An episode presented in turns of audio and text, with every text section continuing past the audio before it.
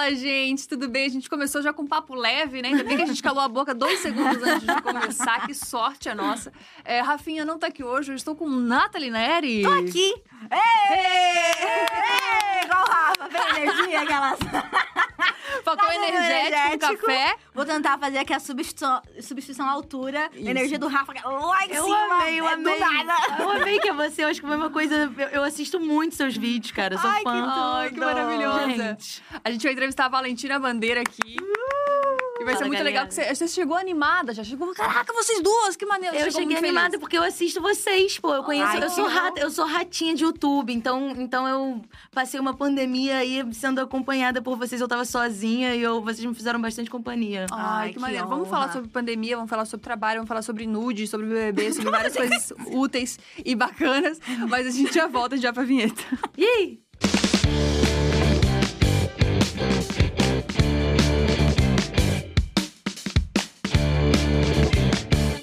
Aleatório, aqui a gente funciona mais assim. E nude é um assunto sério. É um É. assunto sério. É um Tem assunto gente que leva artístico. muito. Eu tenho amigas que levam muito a sério. Que é tipo. Um acontecimento, assim. Elas param tudo, montam um cenário, luz, lá, lá, lá, tira foto, ângulo, sei lá o Gente. quê. Eu queria muito, cara. Eu sou, porra, eu só mando. Quando eu mando, eu mando os bagulho trash pra caralho. Depois eu vou ver, eu falo, puta merda. Orgânica, até É, o nude orgânico. tá manufaturado. tipo, como assim? A indústria do nude É, existe. nude. Cara, a Bielo, esses dias eu fiz algum episódio com a Bielo e ela falou que ela contratou uma pessoa pra fazer, tipo, Você tá umas fotos brincando? sensuais. Eu falei, ah, Ah, não. mano, mas aí Tá vendo? mim, Tá vendo? Gasta, chegou num nível... Gasta um dinheiro. É, podia estar comprando Porra. boné da Balenciaga, tá investindo em nude, em foto de nude pra mandar Porra. pra porra. E aí você fica, tipo, com um arquivo de nude, né? Então você tem que, você tem que usar esse arquivo de nude pra várias pessoas. Você não pode Caraca. gastar com uma só. Mas aí tu não joga num um X vídeos, não? Faz um compilado, joga num X vídeo, ganha um dinheiro bom? Pô, mas... Não, peraí, OnlyFans, É mais né? fácil É, não, é. OnlyFans. OnlyFans. E Eu, eu confundi os nomes, eu confundi os nomes. eu confundi os nomes. Eu não sei nada dessa indústria, cara. Cara, é, talvez um OnlyFans já... Às vezes é investimento já- em carreira, né? Quem sabe? OnlyFans, OnlyFans é só vídeo ou você pode botar foto? Pode botar, fo- pode botar qualquer coisa, na real, né? Virou putaria aqui no Brasil, mas... Gente, Ah, é, lá também. fora não é? Não, acho que nos Estados Unidos também, mas a ideia principal era, tipo, você fazer um conteúdo exclusivo. Tipo, Melhores Amigos. Entendi. Aham. Era Melhores amigos mais íntimo. Ah, é? Aí virou putaria. Virou putaria. Cara, e pra ver como eu sou cabaça pra caralho, que eu confundo X vídeos com OnlyFans. Eu não sei nem. Mas eu, tem eu a, na raiz ali no cerne, É. o objetivo é bem No, próximo, no Brasil né? virou, virou É. X vídeos. Só que é autonomia, porque aí a Autonomia. pessoa que se coloca, não é alguém que pega Exato. uma imagem tua vazada perfeito, e bota lá. Perfeito. É o empreendedorismo, né? Empreendedorismo do pornô, tipo isso. Tipo, Sim. você que faz o seu, a sua escala de trabalho, você que faz o seu Sou rolê. dona de mim, sou dona de mim. Exato. Oi, dá uma grana, viu, gente? Eu sei, cara. Tava eu me fico vendo. falando. Pô, eu fico vendo os- a quantidade de dinheiro, eu fico mal, mal de saúde, pô. Ah, é muito É dinheiro. bizarro, A cara. galera ganha, tipo, meio milhão Gente, eu, eu vou tirar, eu vou tirar esse casaco, tá? Fica à Tá quente. Público tá de casa. quente. Senta-se em casa, de verdade. A gente vai começar do começo, acho, né? Acho Eu que é acho. muito justo. Que a gente fez esse salto É. quântico, né? Pô, Pra sim. Sim, sim. Mas acho justo falar isso, que você nasceu na França. Sim. Cara, isso é muito chique. Você tem noção disso? Tem. Ah, é, eu não quero. tanto. é porque, porque, assim, eu, eu, eu valorizo mais o Brasil que a França, ah, sabia? isso é maneiro. Eu, eu, eu sempre tive um pouco isso, assim, eu nasci lá. Os meus pais são brasileiros. E aí, como a França é um país extremamente xenofóbico, eu já vou começar xingando vocês, franceses, seus merdas. É, é, Anti-imperialista. é, não, como a França é um país extremamente xenofóbico, eles têm uma coisa que se chama droit du sang. Então, tipo, você tem. Você só tem direito à nacionalidade pelo sangue. Então eu não tenho nem Nossa. passaporte francês, porque meus pais são Você tá brasileiros. brincando? É, porque você acha que eles iam aceitar aqueles africanos, aqueles, aqueles cara, porra, muçulmanos chegando lá e, e- e nascendo e aí ser todo mundo francês? Porra nenhuma, eles querem, eles querem sangue. E aí eu não tenho passaporte francês, então, apesar de eu ter uma Caraca. grande relação com o país e, e, e o meu pai mora lá até hoje e tal, voltou e tudo, eu não tenho um sentimento de que eu sou da França, sabe? Uhum. E eu meio que, é, quando fui entender como o mundo funcionava, reneguei bastante um, é, essa origem. Eu acho que tô em- começando a voltar a fazer um pouco as pazes, assim. Mas não foi... Mas eu me considero brasileira. E no fim do dia só influencia no mapa astral daí, né? É, exatamente. né? Minimamente. Exatamente. Influenciando uma pastral. Mas eu tive uma infância bem, bem francesa, porque eu, eu, eu vim pro Brasil com três anos e aí eu fui direto para um colégio do governo francês, já- lá no Rio. E aí eu, eu meio que cresci né, dentro dessa cultura, assim. Então, a minha infância, ela foi muito é, baseada em preceitos europeus de, e franceses, assim, né? E, e, por mais que eu tivesse família brasileira, mas era, foi uma grande influência, assim, na minha vida. Então, eu, eu, realmente isso faz parte de quem eu sou. Não, e quando eu te vejo, para mim, você é, tipo, muito carioca. Eu você sou carioca pra caralho, pô. Faz parte desse processo de ter negado isso. Então, eu acha? acho que. Porque essa parada deu, deu. Essa minha carioquês violenta, ela sempre existiu, mas quando eu comecei a fazer vídeo pra internet, nananã, eu senti que eu, assim, inconscientemente ali, nananã, fui puxando essa porra. E eu acho que tem um, a, a ver com essa, esse meu. Esse meu espírito meio combativo em relação a essa minha origem, Nossa. assim. Porque eu sentia no colégio francês, eu sempre me senti inferiorizada. Eu demorei para entender, mas eu sempre me senti inferiorizada pelo fato de eu ser brasileira. Então, eu, eu, eu acho que eu fui meio que me empoderando da minha brasilidade para me sentir menos jeca, sabe? Que eu me sentia jeca. Meio que essa, essa é a palavra que eu consigo lembrar, Aham. assim. Então, acho que essa minha carioquice também é uma coisa de, do, do meu empoderamento do, do, do Brasil, assim. Que foda. Cara, que genial isso, na real.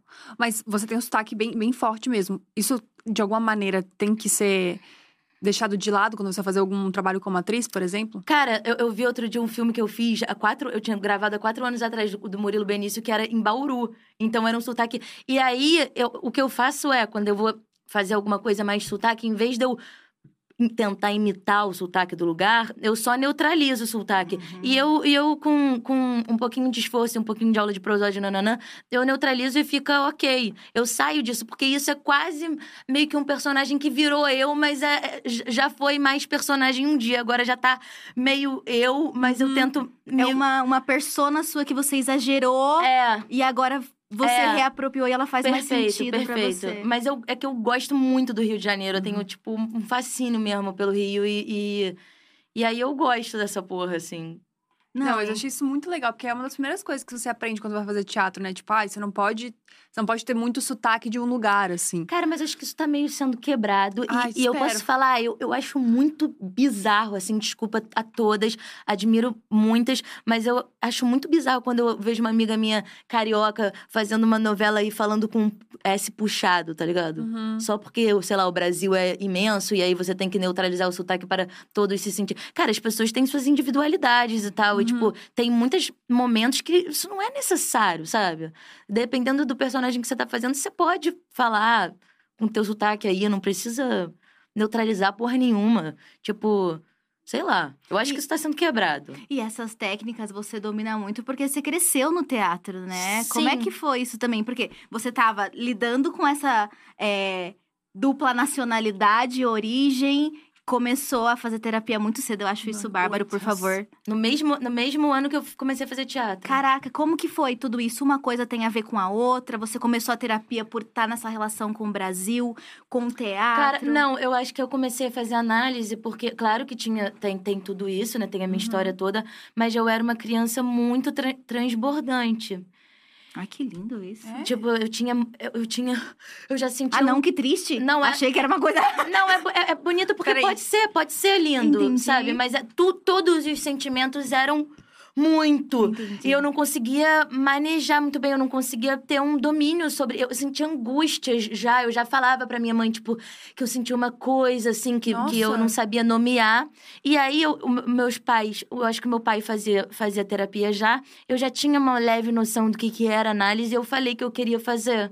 E aí, eu, e aí eu fui fazer terapia. E aí, não coincidentemente, eu fui fazer teatro também, porque também é um, um, outro, um outro meio de você lidar com essa com esse espírito transbordante, assim, né? É, com essas aflições, assim, de vida. Mas eu já era uma criança, assim, é, é, muito sensível, muito. E aí eu tive que ir fazendo uma contenção de danos ali, sabe? E direcionamento. Então, o teatro foi perfeito pra isso. É, né? sim, sim. E você Eu faz terapia até hoje? Faço com a mesma pessoa. Com a mesma pessoa. Ela sabe a tua vida inteira, então. Desde os oito anos. E a né? relação? Ela te- é uma pessoa que te viu crescer. É.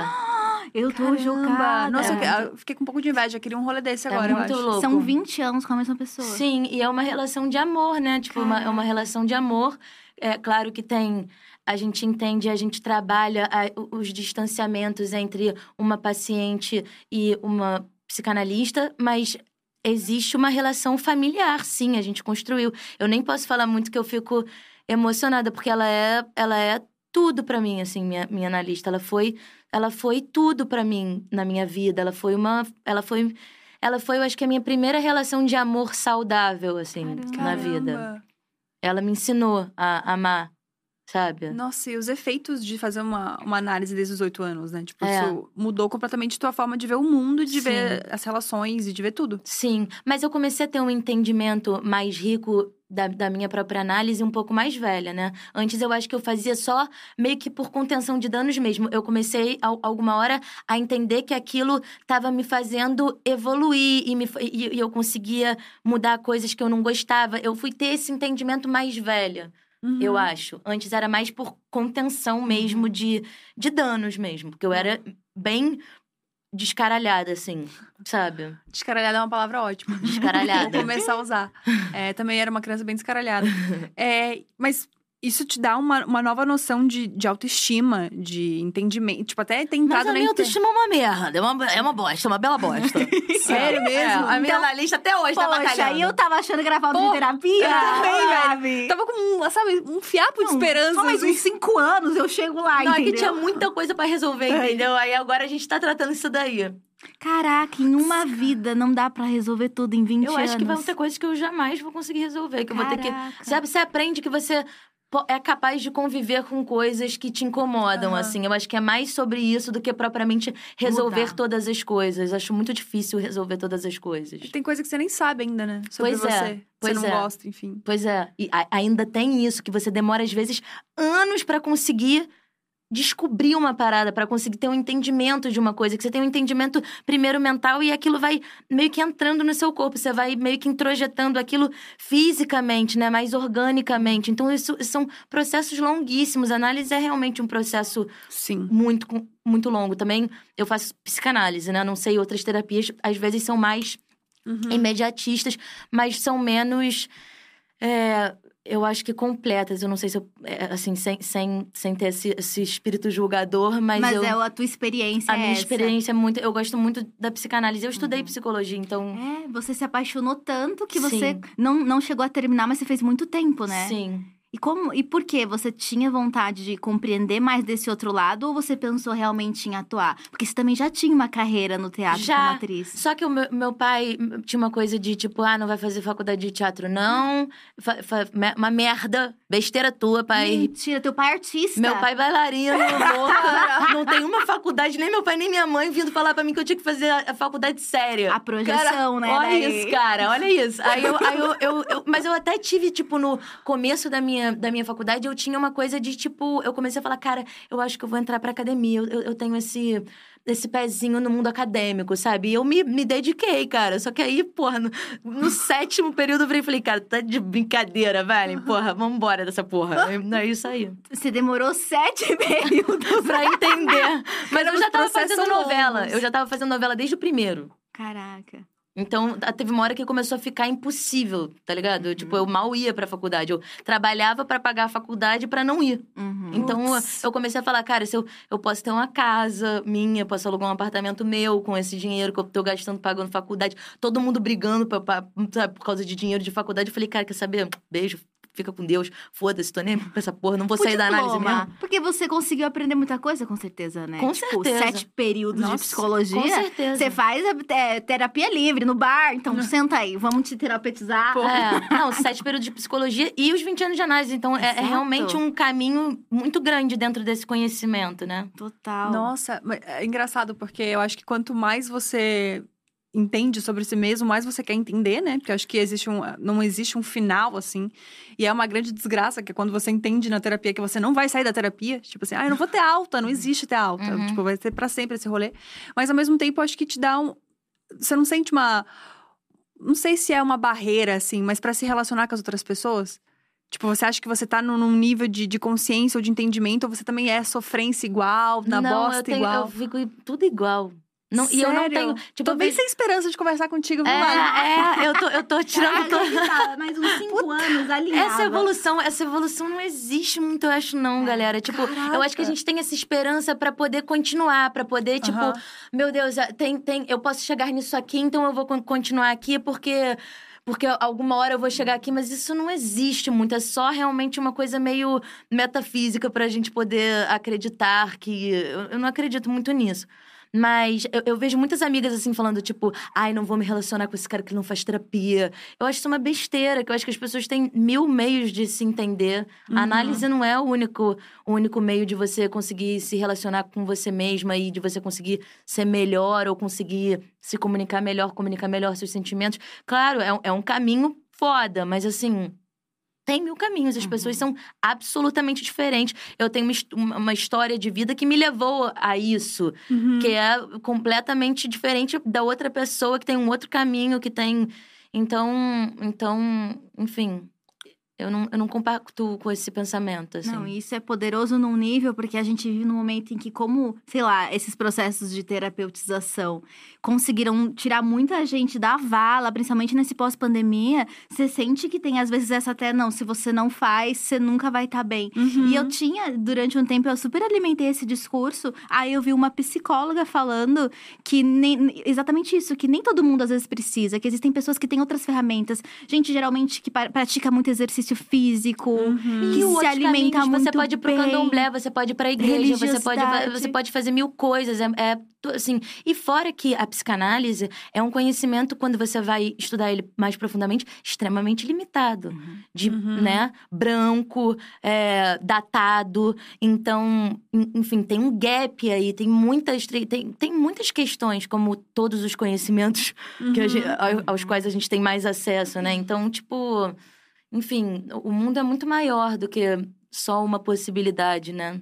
E eu fico pensando como essa, esse quase, essa formação inteira em psicologia, mais 20 anos de análise, pode te dar também muita ferramenta para você começar a conversar com muita gente de forma direta, né? Uhum. Porque enquanto você tá, tipo, atuando, você tem ali, sei lá, todos os roteiristas, diretores que Uhum. estão te direcionando pra esse é o discurso. Mas quando você começa a criar o teu conteúdo na internet, falar com as pessoas assim, primeira pessoa, você se comunica, você lança o teu Reels e manda uma mensagem que toca todo mundo e a galera se identifica. Você sente que tem muito dessa, desses aprendizados? Tipo, é Total. intencional? Total. Não, total, total. É, eu, eu entendi que eu, que eu sempre quis me comunicar com muita gente. E aí eu entendi que eu tinha que falar, né, que, que eu conseguiria falar sobre coisas que muitas pessoas sentem, mas não sabem que sentem. Que isso pra mim é, é, é isso que é arte, né? Você, Uhum. tipo, conseguir mostrar pra aquela pessoa, olha aqui, isso daqui que você tá sentindo é talvez seja isso aqui. Então, tipo, isso, isso foi. Isso foi, é uma coisa meio consciente, sim, que eu faço. Mas eu, eu sinto que tem muito de, de- dos meus conhecimentos psicanalíticos, especialmente no conteúdo que eu crio pra internet. Mas também pra fazer, para ser atriz também, assim. Uhum. Esse, esse entendimento dos sentimentos humanos, assim, né? Se você abre um leque de um conhecimento muito mais profundo dos sentimentos individuais e, e gerais das pessoas. Então, isso me ajuda muito enquanto atriz, sim. Uhum. E enquanto produtora de conteúdo. E eu fico pensando que você, você fala muito no podcast sobre pegação e tal. Mas você falou uma vez que você é mó trouxa, assim. Você sofre pra caceta. Pegada. Você é super apegada. Cara, assim, eu sou, eu sou, eu não, eu vou jogar o signo agora. Puta que pariu, eu nunca acreditei. Pode falar palavrão aqui? Pode, opa, fica à vontade. Porra, eu, eu nunca acreditei que eu ia me meter essa bronca, mas é que eu, eu sei que isso dá um engajamento fudido, porque toda hora eles ficam no ponto, quando eu tô, quando eu tô fazendo podcast lá, eles, eles ficam no meu ponto assim, fala de signo, fala de signo. Ah, mentira. Juro. Aí agora eu vou meter essa bronca também, que eu tô cansada já de falar de signo. Eu sou aquariana, então eu tenho uma parada que é a minha liberdade de poder ser, assim, o que eu quiser ser. E qualquer pessoa que tenta meio que m- me, me prender em uma, uma personalidade só, isso me dá uma angústia fodida e eu fico com vontade de nunca mais aparecer, sabe? Uhum. Então tem isso. Mas eu sou. Mas eu tenho uma parada. Que, caralho, gente, será que eu vou perder meu emprego? Eu sou meio cabaça, assim. Tipo, eu demoro, eu demoro muito pra querer ficar com alguém. Eu preciso de muitas. Tem muitas. Assim, eu sou muito seletiva. Eu não saio na night, tipo, uh, às vezes me dá uma louca, assim, mas é muito raro, tá ligado? Tipo, a minha parada é mais tranquila mesmo. Eu preciso achar o cara. É, que, a gente falou, eu falei sobre isso com a Carol Conká, que foi entrevistada, sobre sapiosexualidade. Uhum. Eu, eu tenho um bagulho muito mental, tipo, eu não tenho zero negócio físico, assim, tipo, não vejo um puta pau foda e falo, caralho, que tesão. não, eu- eu- o meu tesão vai por outros caminhos, assim. Aham. E, então, acho que é por aí. E, e aí, como eu demoro muito pra querer pegar alguém nananã, quando eu quero ficar com alguém, eu já tenho toda uma vontade organizada ali. Então, eu meio que me emociono, sim, sabe? Mas eu acho que também tem uma coisa de emoção, de tipo, pô, a gente foi muito doutrinada a, a essa. A essa tipo, a ficar emocionada mesmo. Então eu vejo que às vezes eu fico, tipo, super emocionada, sou rejeitada e fico mais ah, ainda. Aí se, eu- se o cara me dá uma bola nananã, eu já também. Chega, tá? Aham. Sabe, um pouco. É quase sádico isso, mas o lugar acontece. platônico do amor, né? É, é, mas acontece, assim. Eu tô, eu tô me entendendo ainda, eu acho que nesse campo do amor. Cheguei agora nesse momento da minha análise. É mesmo? É, porque eu fui muito. Eu tive. Eu tive um distanciamento muito grande da minha sexualidade, assim, na minha, ao longo. Durante a minha vida toda, assim. Eu demorei muito pra entrar nesse. Nesse campo. Por que você acha? Cara, eu acho que tem uma coisa, assim, não, eu, eu sempre tento não, não expor. Porque, assim, ahn, eu, eu tenho pai gay. Eu acho que eu falar isso, que eu tenho pai gay, pra, pra, no Brasil de Bolsonaro, me dá medo de falar algumas coisas, porque as pessoas pensam numa coisa meio promíscua. E eu não tive uma infância ligada à promiscuidade. Zero. Meu pai separou da minha mãe, casou com um cara, ficou 16 anos, agora casou com outro, tá 10 anos, tipo. Aham. é, o Um zero. senhor monogâmico, Ele é um gay mono- conservador. É, é, é isso, é tipo, eu não tive. Porque eu vejo que, tipo, eu vivi isso na minha vida, das pessoas acharem que eu vivia num ambiente promíscuo. E não tem nada a ver. Eu tive uma infância totalmente, absolutamente comum, como todas as outras, né? Como uma família não tradicional, mas praticamente tradicional, assim. Mas o meu pai era um cara bailarino, dançava, era de croquete, então tinha, ele- tinha essa coisa de uma sexualidade totalmente transbordante, e ele gostava de falar sobre isso, e, lá, lá, lá. e, e eu acho que isso foi me, me, Uhum. Murchando. me né? murchando é, casa de ferreiro, espeto de pau, tipo, eu fui pra um outro caminho, assim.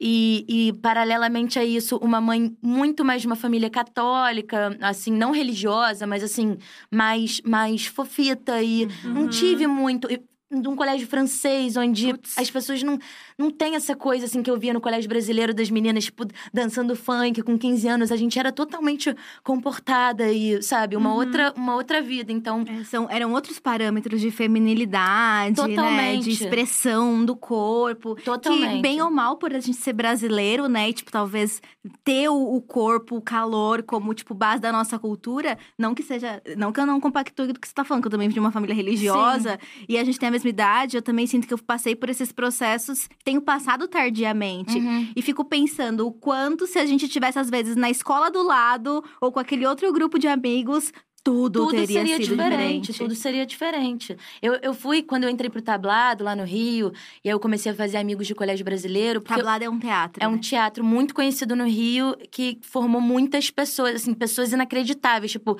de Fernanda Torres, Andréia Beltrão, Drica Moraes, o Murilo Benício Caraca. fez tablado, tipo assim, to- muita gente. Mas quando eu entrei pro tablado, porque o Liceu, bem ou mal, ele era uma colônia francesa no Rio. O quê? O Liceu Mulher, que era o colégio que eu estudava. Ele ficava no alto de, um- de uma ladeira. Era um colégio de mulheres? Não, é, é mulher de, de, de mulher que era um dramaturgo. Ah, tá. Todo mundo acha isso, tá? Todo mundo acha que é ser mulher. Mas não, é mulher.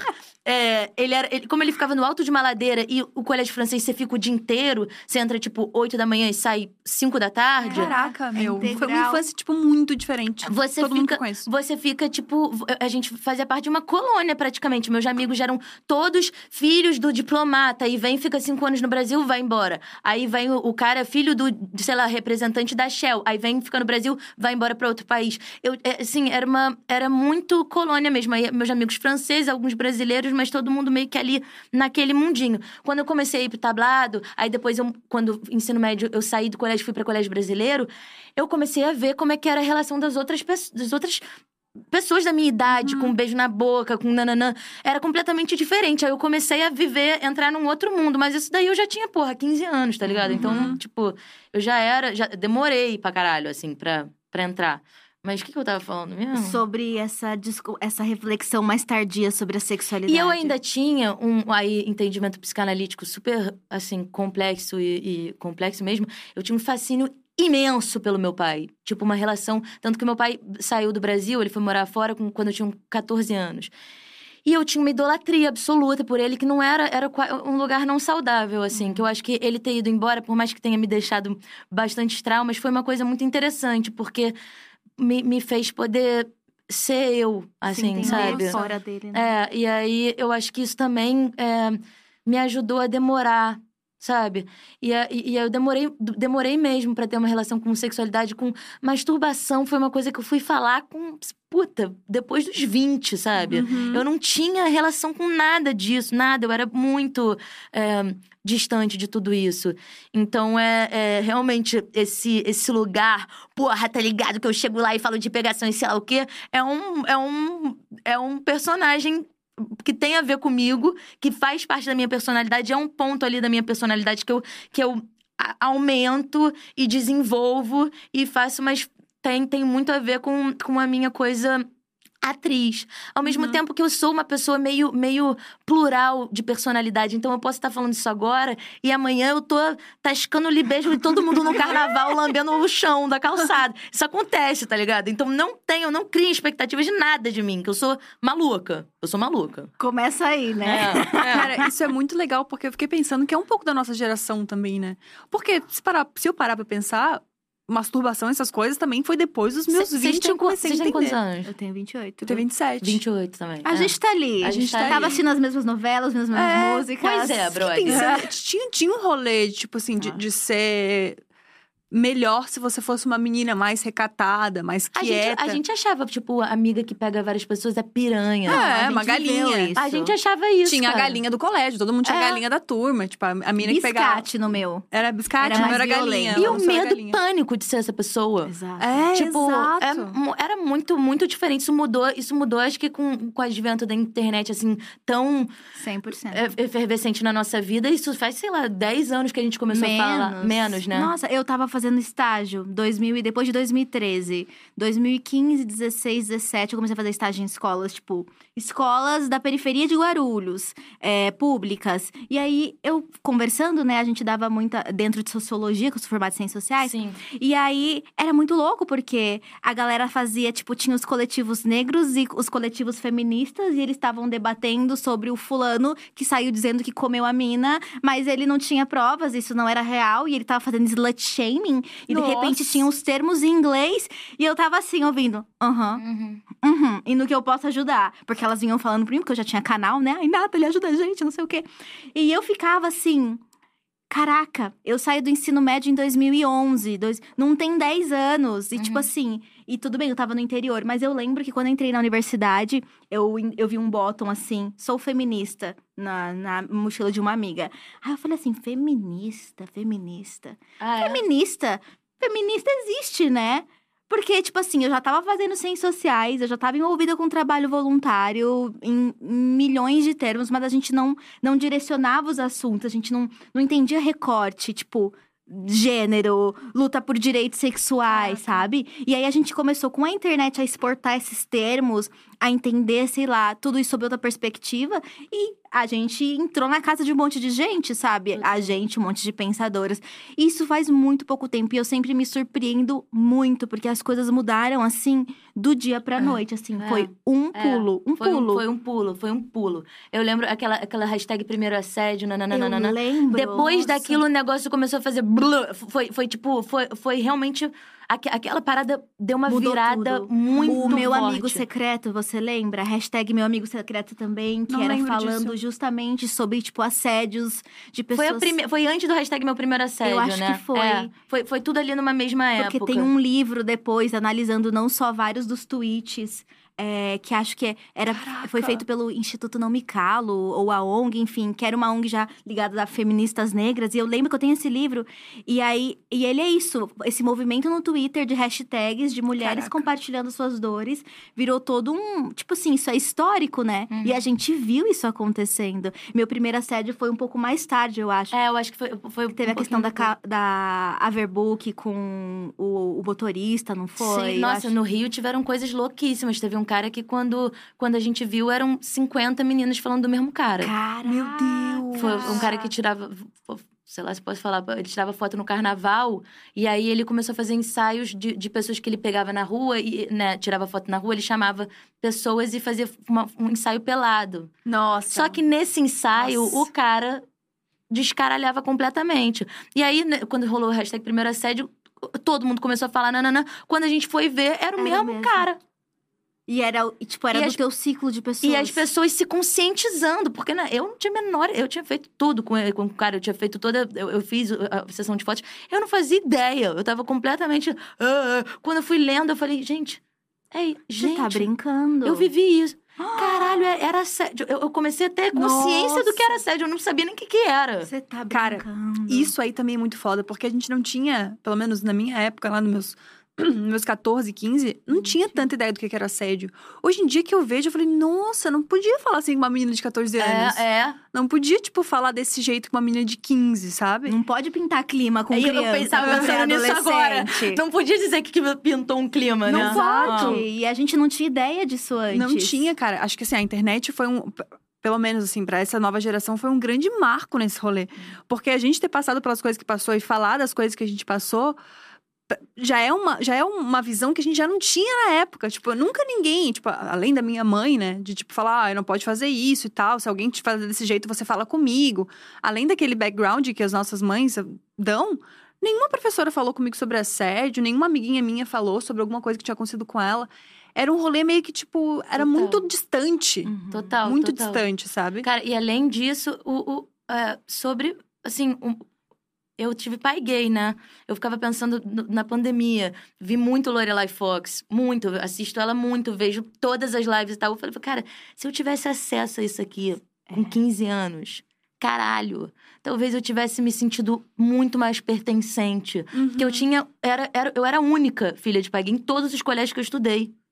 Sabe? Caraca. E eu, eu- eu, tipo, tinha uma, uma coisa de não falar sobre, um- um- um- uma distância, que se eu tivesse acesso a uma Lorelai Fox, a um Diva Depressão, eu ia ter falado, ah, tá. Ah, tá. É Caralho. vida. Todo Tipo, é mundo, tá todo mundo. Tem um monte de gente aí, vambora, sabe? E Uhum. pior que eu era de um meio to- totalmente alternativo, tablado, teatro, cresci no teatro, cresci com meu pai em, em coxia de teatro, peças, com gente dançando, gente passando pelada na coxia, tá ligado? Foi, foi assim a minha vida, mas mesmo assim tem, tinha um distanciamento que eu acho que hoje em dia é completamente diferente pra quem Uhum. tá, quem tinha a minha idade na época, 12 anos, hoje em dia tá muito mais tranquilão. Eu e- acho que nessa. Antigamente, né? Antigamente, vulgo 10 anos atrás, basicamente, a gente talvez só não encontrar. Não, não tinha como encontrar essas outras pessoas. Uhum. Que é isso, mano. Você vê hoje politicamente, os direitos estão sendo, tipo, ceifados cada vez mais. Uhum. Mas dessa vez você consegue encontrar esses grupos e se afirmar, sabe? Eu acho que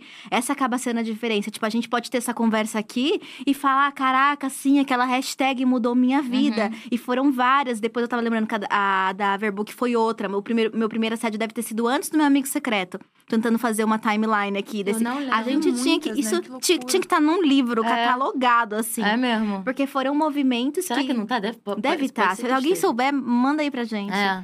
Porque foram movimentos que, tipo assim, deram muita ferramenta pra gente entender. E os direitos estão sendo extremamente ceifados justamente porque não tem como controlar mais. Porque tá falando. Então é, é um desespero tão gigantesco da liberdade das pessoas e, do, e, né, do- Uhum. da, da evolução intelectual do mundo que, que dá esse pânico. Exato. E aí começam a desesperadamente tentar conter tudo, Uhum. mas é, assim, não, não vai ter como, tá? Não vai, não, Eu- não vai estar tendo como. E sabe o que eu amo é, no que você trouxe, Valen? Eu acho que quando você fala toda essa tua história e diz que você tá vivendo isso agora, e ao mesmo tempo você está vivendo e compartilhando tudo isso em um podcast, tipo, você tá entendendo sobre, tipo, tardiamente, se a gente for comparar a Uhum. outras, rela- outras gerações, relacionamento, sexualidade. há pouco tempo, né? E você trazer isso é muito louco, porque eu vivi também, eu me identifico muito com isso, porque eu vivi perto de pessoas que sempre tiveram muito domínio da própria sexualidade. Uhum. Amigas, colegas, parentes. E eu sempre me senti muito um patinho feio, desengonçada, não não compreendendo, Uhum. sabe? Tipo, ai, por que que pra mim é tão difícil entender, falar? Depois eu fui descobrir que foi um processo também tardio de entender a minha sexualidade, né? De entender, enfim, quem eu era, uma pessoa pansexual. Dar nome só cinco anos depois. Então, teoricamente, vai, sei lá, três, quatro anos que eu. Ah, eu sei quem eu sou. Então, é muito foda você falar sobre isso e seguir falando e, e fazendo o que você faz, porque a gente entende que, tipo, tudo isso também é uma construção, sabe? É. E que a gente pode se permitir construir, se expressar em qualquer momento da nossa vida. Sim. Porque eu acho que existe um. A, a- maior parte das mulheres, pelo menos, tem uma relação muito, muito envergonhada ou às vezes limitada com a sexualidade, até falar sobre isso. É. E você. E eu, os teus vídeos são maravilhosos. Você fala muito de relacionamento, né? Você fala muito de, tipo, ir, ir atrás da pessoa, ela não te dá moral. E, tipo, valorizar coisas assim são fundamentais, porque. Não entra só no, no fato de expressar, Uhum. mas entra também no nosso ego, né? Tá, agora que eu tô aqui pra jogo, como é que é essa relação? Isso envolve tanta coisa. Mas eu amo, eu amo esses vídeos de. de assim, eu, eu gosto muito do humor autodepreciativo, né? Ai, eu também amo. Ele Eu tem, também. ele tem um limite, ele tem um limite que às vezes meio que você ultrapassa e você fala merda, merda. Me é, um- é um demais. É um limite meio, meio complicado, assim, E mas a eu. internet não esquece, né? Pois é, pois é, mas eu gosto de ficar meio que quase batendo nessa trave, sabe? Eu gosto de bater em todas as traves, né? Tipo, é, é, cancelamento, o quase cancelamento, só que aí você desvia com uma piada, que aí meio que deixa tudo num campo, tipo, caralho, que isso? Me bateu que eu nem vi. É, é, eu gosto, eu gosto de tudo isso, assim. Agora, esses vídeos que eu faço, que eu falo, tipo, porra, tentei chegar no moleque lá, ele me, me deu um toco, sei lá o quê. Assim, a- a- as pessoas se sentem muito abraçadas. Muito. Isso eu faço mais, eu acho que para as pessoas se sentirem abraçadas do que propriamente qualquer coisa, assim, porque é muito. Normalmente, você só vê gente falando, tipo, principalmente hoje em dia, né? Tipo, eu chego mesmo, eu vou lá e eu beijo, eu falo, eu chego, eu, eu, lá, e eu marco gol. E tipo, caralho, eu não. Pô, Rio de Janeiro, brother, tá todo mundo se dando bem o tempo inteiro. Menos você, Dri. Como assim? Você fica, caralho, não é possível, não é possível, tá ligado? Não é possível, cara. Isso tá errado, cara. Tem que ter alguém que se foge na história. E, e aí eu banco esse papel mesmo que eu tô, tô pra jogo. Mas tá faz tanto sentido, porque ao mesmo tempo que a gente tá vivendo o momento que a gente fala, a gente também tá vivendo o momento que a gente é muito empoderada. E Aham. todo mundo é muito É. bem em tudo. É. Então as pessoas também não conseguem mais expor as falhas, os fracassos, Os e- BO. os BOs. Isso é muito legal também, porque eu tava pensando justamente nisso. Tem, um- tem uma, uma conspiração, assim, na internet, do tipo assim, ah, como ser uma mulher tals, né? Tipo, ah, o, o estereótipo do não sei o quê, a Cleópatra, tem umas Nossa, paradas. os arquétipos. Os É, arquétipos. é? Dark eu- Siren. Que você fala, você fala assim, é, é, como é que é? Você tem que ouvir músicas meio da Cleópatra pra, pra o arquétipo entrar em você. E você, puta que pariu, brother. Hoje eu ia ter que ouvir 16 horas seguidas de Cleópatra. E é tudo super pra seduzir, É. pra atrair. É. Tipo, passar mel na boca em, em formato de cruz. Não, para, tem isso. Tem várias Gente, eu simpatias. vou, eu vou meter essa antes É. de sair na sexta-feira agora, mano. Pô, é beirando uma simpatia, assim, né? Beirando uma simpatia, Não, né? é, é que fazer. místico, e é, holístico, e é meio que pseudo-psicanalítico, e é.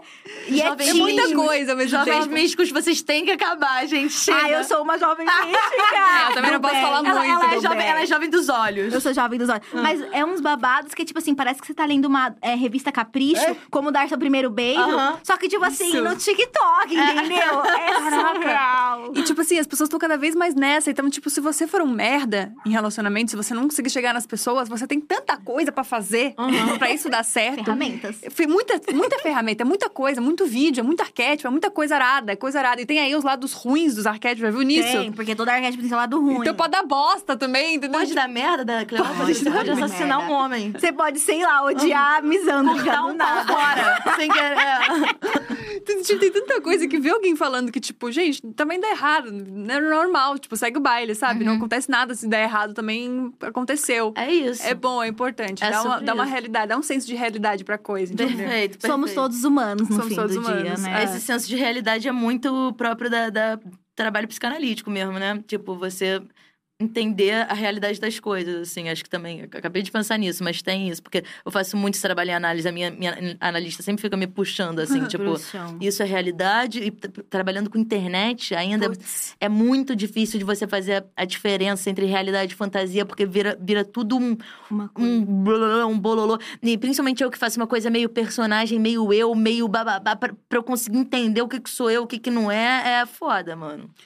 Cara, é engraçado porque eu, pelo menos, não conheço muitas pessoas assim que não são um pouco personagem na internet. Pois é, eu Porque acho que todo mundo tem proteção. isso. Todo mundo Você tem parte isso. daí. É. Total. Não, e outro, outro dia eu tava conversando com as minhas amigas, elas falaram, mas Valinho, eu te acho tão igual na vida. Eu falo, é, é isso, mas não é, mas não sei explicar, tá ligado? É, é uma É. loucura. É porque talvez é um seu que você escolhe colocar, enquanto tem Isso. vários outros que você escolhe não colocar. É. Exato. Tanto é que quando o influenciador vem, ai, porque eu sou 100% eu, orgânico. Mentira! Ah, porra, Nem se você quiser.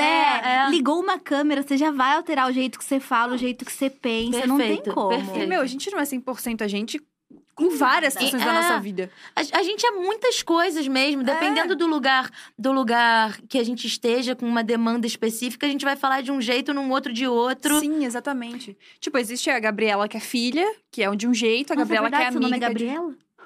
Que estranho chamar é por apelido. Gabriela. É. Então, o Gabi é muito nesse lugar, cara. Eu cheguei nessa conclusão na minha terapia é a também. A Gabi é, muito a persona. personagem. É a persona. Tipo, Uhum. a Gabriela, com certeza, eu não conseguiria falar no podcast. Eu sempre fui Uhum. muito tímida, muito na minha, muito quieta. Eu nunca consegui apresentar um trabalho na frente Caraca. da turma, sabe? Então, tipo, a Gabi veio muito nesse lugar do teatro mesmo, de tipo, ai, Nossa, olha até que estranho. Gabriela. Eu sinto que eu tô te vendo nua. Você, você fazia teatro também? Você fazia teatro também? Eu sou atriz, você acredita? Uhum. Tinha tudo pra dar certo e virei artista. Olha só É, que loucura. é, acontece. acontece. né? acontece Menina, é uma, é uma famílias. esquina que tu pega que já era.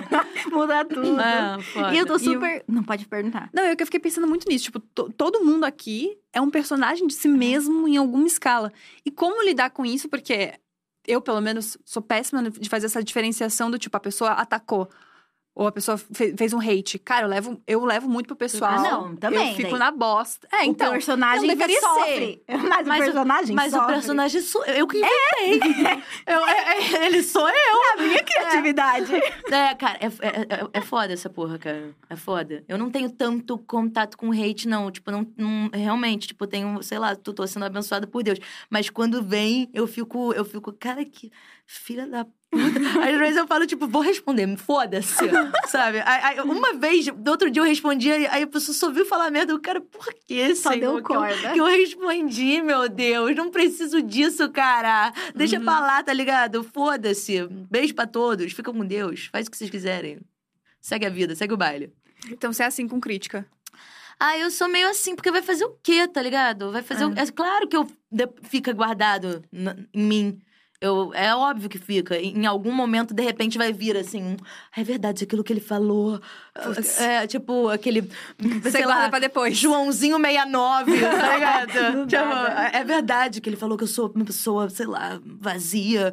É, pode crer. Mas, mas, tipo. É, mas você já passou a vida inteira se autoanalisando, se cuidando, sendo uma boa pessoa no mundo, pagando seus impostos. Vai fazer mais o quê para, agra- pra agradar Pô, as tô pessoas? tentando, tô tentando meu melhor, galera. Isso daqui, infelizmente, o melhor é isso. Não- não- vai, vai meio que. Pode ser que eu até, provavelmente, eu vou melhorando, mas até agora o melhor. E eu que esforço pra caralho. Exato, pô, 20 É, anos de É análise. um dinheiro que eu gastei nessa brincadeira. Caraca, é Porra. verdade. Fora a grana, eu tô Porra, esquecendo. Nossa, eu tô pensando nisso agora. E todo ano dá uma, dá uma aumentadinha, né? É é uma boca rosa de, de, de análise. Caraca. Caraca, pode crer, velho. Você é a pessoa que realmente investiu em autoconhecimento. Conheci.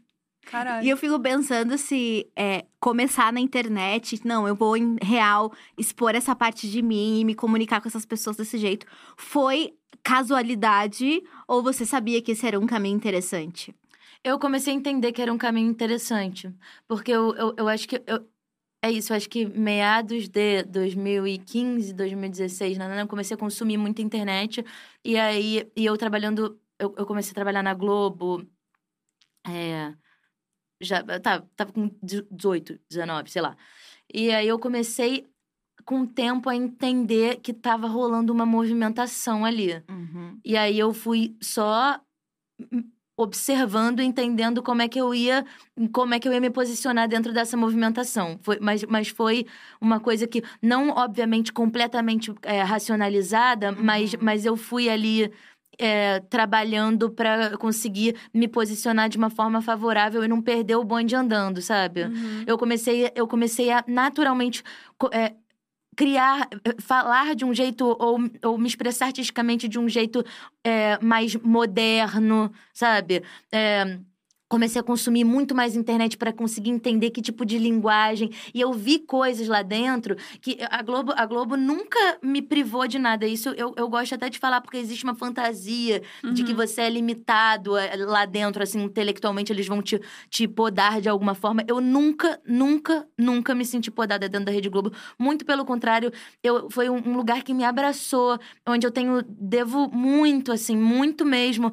eu foi uma faculdade mesmo assim enquanto atriz em, em, nossa, eu tenho um carinho imenso por essa empresa, assim. Mas aí, quando eu vi galera do choque de cultura, quando eu vi, sei lá, muita gente, assim, tipo, o próprio Defante, assim, eu, eu assisti, eu falava, caralho, eu quero anarquia, tá ligado? Eu quero, eu quero anarquia. Eu não vim no mundo pra, pra ficar só fa fazendo roteiro pronto de uma outra pessoa uhum. contando uma história. Eu quero, sei lá, jogar, me jogar na piscina de Nutella. Eu tô, eu, eu tô fazer. Eu quero fazer umas loucuras, tá ligado? É, Se enviar é, pelo correio. É, e, e, e, exatamente. exatamente. Eu, eu, eu sempre, sempre gostei de cultura popular e eu comecei a entender que a cultura popular tava tava migrando, assim. Então eu fui meio que. que navegando assim, não tão conscientemente, mas com muita consciência. Uhum. Que foda. Eu gostei disso, porque geralmente rola um, tipo, não, foi de maneira muito orgânica e tal. Isso é. que é legal que teve um estudo, assim. Uhum. Achei isso interessante, porque é muito. Eu acho que as, que as, novas gerações, pelo menos, acho que ninguém mais entra nesse rolê, tipo, ah, foi uma, foi uma brincadeira. Não. Impossível você encarar assim, sabe? É. Porque agora não é mais tudo mato, agora realmente existe um caminho, existem possibilidades, existem coisas que as pessoas as pessoas estão ganhando dinheiro, enfim. Existe um caminho para isso, né? E se fala muito, né? Tipo, o próprio. Você vai entrar no TikTok, tem uma pessoa te falando como é que você faz para engajar o teu TikTok. Uhum. Então, tu na televisão, não tem ninguém lá falando assim: olha, como é que você, você vai conseguir ser atriz dessa forma e dessa forma e dessa uhum. forma. Porra, não, não tem. Então você consegue estudar de uma forma muito mais uhum. viável, assim. É muito, é muito democrático, muito mais democrático. Isso é uma coisa muito incrível da, da internet também, que foi uma coisa que me encantou, sabe? Isso é muito foda. É muito foda como você tendo toda a experiência e vida que você tem no teatro e como atriz, você ainda consiga se enxergar e produzir artisticamente na internet. Porque uhum. eu sinto que tem muito essa visão de que, sei lá, quando artistas, ou principalmente quando a galera da Globo e vai pro digital, é tipo, ah, desistiu, não Com... quer mais. É, é, sim, total. Isso, total. e você é a prova de que não, você pode coexistir nesses dois lugares e eles são duas expressões mas, mas o que eu ouço, diferentes. assim, de gente falando, tipo, cara, Vale enlouqueceu, ela tá fazendo você tá dancinha tá do TikTok. Ah. Mas eu acho que eu fiz uma estratégia até pelo meu próprio discurso de falar, tipo, sim, eu vou fazer, gente. Eu sou, eu sou inteligente, eu vou fazer dancinha do TikTok, não tem nada de estúpido nisso. Tipo, é, tem, sabe? É, é, é, um tipo de linguagem, é uma parada, tipo, eu, eu, acho que eu sempre me posicionei um pouco afirmativamente. Então as pessoas já ficam meio, tipo, muita gente fica tipo, e será que é legal a Valen tá fazendo essa porra aí? Uhum. Eu acho que tem, uhum. tem os dois caminhos, mas tem uma coisa de, tipo, e ela virou uma, uma maluquinha da internet, sabe? Uhum. Tipo, eu acho que tem isso e foda foda-se que eu vou passar por cima disso que nem um trator. E, você tá conseguindo se comunicar com tanta gente é. de formas tão reais e humanas, porque as pessoas veem teu vídeo depois de 50 dancinhas ou zoando, tipo. E, é, e aquilo se conecta de uma forma tão orgânica, tipo, de alma pra alma real. Não só porque você tá se colocando ali com as tuas falhas e vulnerabilidades, mas porque você tá querendo comunicar que, tipo assim é uma expressão artística tão grande, válida e poderosa, e, poderosa como todas uhum. as outras. Ela só tá acontecendo em ferramentas diferentes, com movimentos diferentes, né? Mas sabe que eu acho que a minha história tem uma coisa assim, eu, eu venho dessa elite cultural auge, auge, auge, auge da elite cultural, que é a, a nobreza europeia, dentro do Rio de Janeiro. Caraca, total. É tipo, é dentro do Rio de Janeiro, que já é um lugar de elitismo cultural. Uhum. Dentro desse Rio de Janeiro é, é, é assim, a esquerda, caviar, é, burguesia cultural, é tudo muito. Então, tipo, quando eu comecei a fazer novela já era uma coisa vista Ah. como uma coisa. Eu sempre, eu sempre batalhei contra isso. Dentro do próprio colégio, eu assistia, eu era, eu chegava do colégio, eu gostava de ver Sônia Abrão. Tá tá ligado? As pessoas crer. achavam. O achavam ópio do povo. não, achavam ó, achavam, tipo, gente, ela é uma jeca, ela é completamente ignorante. E eu sempre olhei e falei, poxa, que eles são uns burros, porque eu vou fazer isso daqui e vai ser incrível. E eu fui fazer televisão e eu sempre quis quebrar um pouco. Eu gosto de cultura popular porque eu gosto do Brasil, eu gosto do brasileiro, eu gosto do povo, eu quero falar com as pessoas, sabe? Uhum. Eu não quero ficar falando pra três pessoas num teatro sobre como é se sentir. E eu nunca quis fazer Pode isso, crer. assim, com todo respeito também quem faz, é mas tão importante. e é tão importante Exato. quanto, sabe? Tá, é, e, e é, e se comunicar com muita gente é muito poderoso. E sempre foi o meu desejo Que mesmo. foda. Isso é muito legal, porque existe um preciosismo, né? Tipo, o ator, ele tem que ser cult. Intocável. Tem que ser low profile, ele não pode ficar postando coisa. O ator, ele tem que ser, tipo, muito na dele, assim. Uhum. E eu lembro quando eu comecei a fazer, tipo, eu tava na faculdade de teatro, já fazendo trabalho pra internet.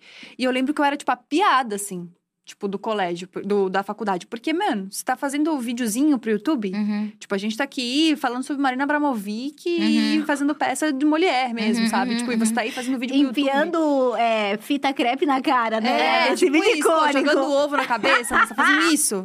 Tipo, caralho, isso não é arte. Existe esse, esse do que que Mas é. entretendo, tipo, milhões de pessoas. Mas não vale... Cara, entretenimento. é... Qual é o problema de tu trabalhar com entretenimento? Caralho! dos dois. Ah, Eu sou muito Ah. militante do entretenimento. Porra, eu sou. Eu, eu- brother, entretenimento é, é tu, pô, tudo, tudo, tudo. Eu, eu sempre quis trabalhar com isso. Eu sempre fui fã, fã. Eu sempre fui fã de. Eu sou fã pra caralho da Ana Maria Braga. Eu era fã pra Aham. caralho do Faustão. Eu gosto, eu gosto disso. Eu gosto de televisão brasileira. Eu gosto disso. Sônia Abrão, beijo pra você, pô. Já, ti- já tem, tem um negócio também que, tipo, humor é, é pior, né? Tipo, se você aí- faz aí, humor, Aí já daí... vamos entrar pra essa porra aí. É outro, outro caminho já. Estamos falando É. de outra seara aí. Nossa, se você faz humor, daí mesmo que você... Fazendo palhaçada, você já não é digno, porque o real mesmo é o drama, é o sério, é o... Pô, aquele... Como se você não pudesse falar uma coisa super importante, só que de uma maneira engraçada. E como se não fosse difícil pra caralho fazer humor. É. E como se vários atores incríveis que sabem fazer drama nananã não têm menor capacidade de fazer comédia. Exato. A, a Debinha Lan, que é uma atriz que eu amo e que é minha amiga, ela fala uma coisa que eu acho brilhante, que ela fala que fazer comédia é a sofisticação da espécie. Caraca. Porque é, uma, é, de um, é de uma sagacidade, assim. Aham. Tipo, você precisa ter essa sagacidade, você precisa ter esse timing, você precisa. São muitos, muitas composições. Assim, uma, é uma coisa muito sofisticada pra vir e puf, fazer uma piada que faz a pessoa fazer. Sabe? Esse. Uhum. Esse é, é, é, é muita coisa que acontece pra isso acontecer, sabe? Pra, pra fazer esse, esse, essa gargalhada Sim. genuína sair, assim. Eu tinha um professor que falava uma parada que eu achava muito, muito maneira, assim, que, tipo, o, o drama, a tristeza, enfim, ela. Ela é, tá em todo ser humano, assim. Então é fácil, fácil, né? Entre aspas. Você consegue chegar no, no lugar de tocar uma pessoa por caminhos que você meio que já conhece, que você já viveu. Agora, o humor, ele é extremamente particular. Você pode achar uma pessoa extremamente engraçada e a outra achar uma pessoa extremamente idiota, sabe? Uhum. Só que perder um pai é triste pra todo mundo. Tipo, É. sabe? Tipo, brigar com a pessoa que você gosta é triste pra todo mundo. E eu fiquei com isso na minha cabeça, tipo, nossa, eu não dou valor mesmo, tipo, as coisas que a gente faz de engraçado na internet, porque parece que tá nesse lugar de que é pior, sabe? Deu- oh, foi muito muito tempo de terapia também pra trabalhar pra achar aquilo que eu faço importante, Sim. Pra achar que o humor também é legal, É sabe? muito importante, porque é é se a gente for entrar de novo na psicanálise, é a metabolização de, de algum sentimento, né? Você, tipo, elabora ele e aí vomita ele em forma de piada e alivia ele. É. Então, ele é, ele é, tipo, um caminho de saúde mesmo, sa- saúde mental mesmo. Exatamente. Nossa, é muito legal. Eu, você já viu o documentário da Hannah Gatsby? Já. Cara, esse Eu, eu é- pirei também. Isso e é quando ela começa- sensacional. e quando ela começa a falar que ela não quer mais fazer humor autodepreciativo, que eu fui afundando na cadeira Eu assim. fui né? afundando também. Eu repensei a minha vida inteira. Você já viu esse documentário? Não. Nossa, Cara, ela, ela, fala, ela fala uma hora que ela é uma mulher, ela é da, ta- ta- ela Ela é é da comediante. Tasmânia. Ela é da Tasmânia. é, ela, e ela, ela é lésbica, assim, tipo, bem uma figura, é, é, sabe, grandona e tal. Então, que deve ter sido muito sacaneada no colégio. E aí, na- nesse, ela meio que como método de defesa, começou a se auto-zoar. E aí teve um momento que ela falou, tipo, não quero mais, não quero mais me, me auto-sacanear. Que isso, isso tá, eu tô me humilhando, eu tô, tipo, compactuando com uma humilhação da minha pessoa que eu não quero mais. E eu fui olhando aquilo falando, meu, merda, merda. caralho, Sim, merda. sim. Eu não sei, eu não sei não fazer humor autodepreciativo, mas eu estou viciada. Fala mal de mim, né? é. Assim, ó, a Hannah Gatsby foi responsável por uma das minhas grandes crises existenciais. Porque eu pensei, mano, é só o que eu faço, É. velho. Eu só faço as desgraças da minha vida, só que eu falo de um jeito engraçado sobre uma desgraça da minha Uhum. vida. Que não necessariamente é engraçada pros outros, mas pra mim Aham. já dá uma ajudada. Aham. E depois eu fiquei, tipo, que bosta. Ela conta, tipo, é muito maneiro esse documentário, porque ela conta de um episódio onde ela sofreu homofobia. Só que ela não fala isso no primeiro momento. Ela vai, tipo, é uma piada atrás da outra, do- de como ela respondeu o cara, de como ela falou o cara, não sei mais o quê. E tu vai, tipo, rindo, ah, sendo levado. De repente ela para e fala assim: então, a história de verdade é que eu apanhei nesse dia. Uhum. Mas eu não vou contar porque não é engraçado, né? Uhum. E, tipo, ela tá em silêncio, assim. E, tipo, geralmente quando tem esse, esse silêncio, eu quebro com uma piada. E aí você, tipo, é quebrar esse, esse, é, esse desconforto que fazem vocês rir. Mas nesse momento eu não vou fazer isso. Eu vou deixar vocês com desconforto. É. Isso é de um, um ensino tão grande, É. né? Nossa, é sensacional. Assim, foi uma das melhores E é- coisas e que eu é- já e vi. é, uma, é tipo uma, uma maestra dos sentimentos humanos, né? Ah, ela, vai, tipo, domina. conduzindo o público. Eu- eu- o meu pai pro- produzia a peça do Pedro Cardoso quando eu tinha, tipo, 10 anos, sei lá. Ele produziu, sei lá, seis anos. Foi uma Foda. parte da minha infância que eu, eu tinha pais separados, então final de semana eu ficava com meu pai. Então foi grande parte da minha infância. E o Pedro, foi, foi ali que eu falei, cara. É isso aí, é, eu quero fazer isso. Ele fazia as pessoas chorarem, de repente riem, depois. Você via ele que nem um maestro mesmo. Ele ia levantando a bola, jogava a bola pra baixo, levantava, falava. Você vê as pessoas rindo, chorando, aí ele cantava. É- é- Era assim, era, era de uma sofisticação. Eu eu comecei a entender o quanto o humor é sofisticado, sabe? Eu acho que nesse lugar eu fui bem. bem protegida desse preconceito, porque eu desde muito nova entendi a sofisticação que, que, Uhum. que aquilo podia ter na, ser, assim. É isso. E a gente, às vezes, só consegue também é, verbalizar algumas coisas que, se não for pelo humor, não sai de forma nenhuma, né? É, Eu tava exatamente. falando esses dias com a minha psicóloga que quanto mais terapia eu faço, mais au- piadas autodepreciativas eu tenho feito. E publicamente. que antes era alguma coisa que ficava no íntimo da minha família, né? E aí eu falei, isso é preocupante?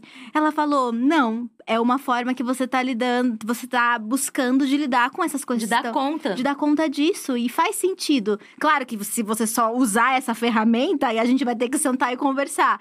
Mas ela, ela é muito é, funcional e útil, sabe? E, meu, isso que você me contou faz todo sentido, né? Se você vai comer. O, o discurso sério e rígido, ele não entra. Você já você bloqueia no começo. Mas você abrir a porta pro riso, deixar aquele pensamento entrar, se deixar ser levado e depois encarar a realidade da situação, isso às vezes marca muito mais do que 30 horas de textão na cabeça, né, Uhum, gente? uhum. Nossa, o Vinícius Calderoni, ele faz muito isso nas peças dele, assim. Perfeito. E tu ri, tu ri, de repente tu tá tipo, que merda que tá o mundo, E sabe? de repente chora. Perfeito, cara. Ele é. Ele... Vinícius, vamos trabalhar juntos. Já falei pra ele. Eu Nossa, queria. sonho da minha vida trabalhar com o Vinícius, Cara, eu- pra ti. vamos, vamos, faz um texto aí pra gente. Pelo amor de Deus. Porra, tamo Vinícius. aqui, ó. As duas aqui tá pronto, tá pronto. Já tô aqui em São Paulo já. Eu quero, gente- eu quero esse corte pra mandar pro Vinícius. Pelo mandar- amor de Deus, isso acontecer. faz esse corte e a gente manda pra ele, papo reto. Porque to- todas as vezes ele, ele dirige lá as peças do Greg, do Gregório. Nossa, do... Todas incríveis. Que, que é muito é, é família, assim. E eu já falei pra ele, eu falei, cara, eu quero fazer, eu quero fazer teatro. E olha que eu não faço teatro há muitos anos. E for Eu pra também. fazer, vai ter que ser num esquema Ah, você assim. tem vontade de voltar, então. É, dependendo do esquema, sim. Se, for, se fosse Vinícius, direção, Nossa. texto, lá, lá, eu faria, sabe? Mas Nossa, Vinícius sim. tudo. co- coisa- co- coisas específicas, assim. Aham. Não é. Porque eu, eu, eu, eu acho que eu tô, tô num outro momento agora. Tô, tô focando em outras coisas. Mas sim, teatro é minha Legal, casa. Que legal. E teatro é aquele rolete que tem que fazer muito sentido pra você fazer aquilo com verdade. né? Exatamente. Tipo, não Porque dá pra quando- pegar qualquer peça. Quando, é, quando. Meu pai que falava isso, né? Teatro, quando é mais ou menos, é muito chato. É, exato. Tem que ser Exato. muito legal pra ser legal. Exato. Sabe? E o Vinícius faz isso brilhantemente. Vinícius, somos suas fãs. Manda Beleza? jobs aqui, ó. os Manda pedidos. jobs. Certinho? é sobre isso. A gente tem um bloquinho da fofoca que é muito maneiro. É, E assim, são perguntas completamente inúteis, sabe? Tipo, não vai Vamos, agregar na vamos. vida de ninguém, mas é muito legal falar sobre coisa inútil. E geralmente a gente faz esse tipo de coisa. aqui. Entretenimento. Entretenimento. Hum. A primeira pergunta de todas é: você entraria no BBB? Cara, me perguntaram isso ontem. Não sei, cara.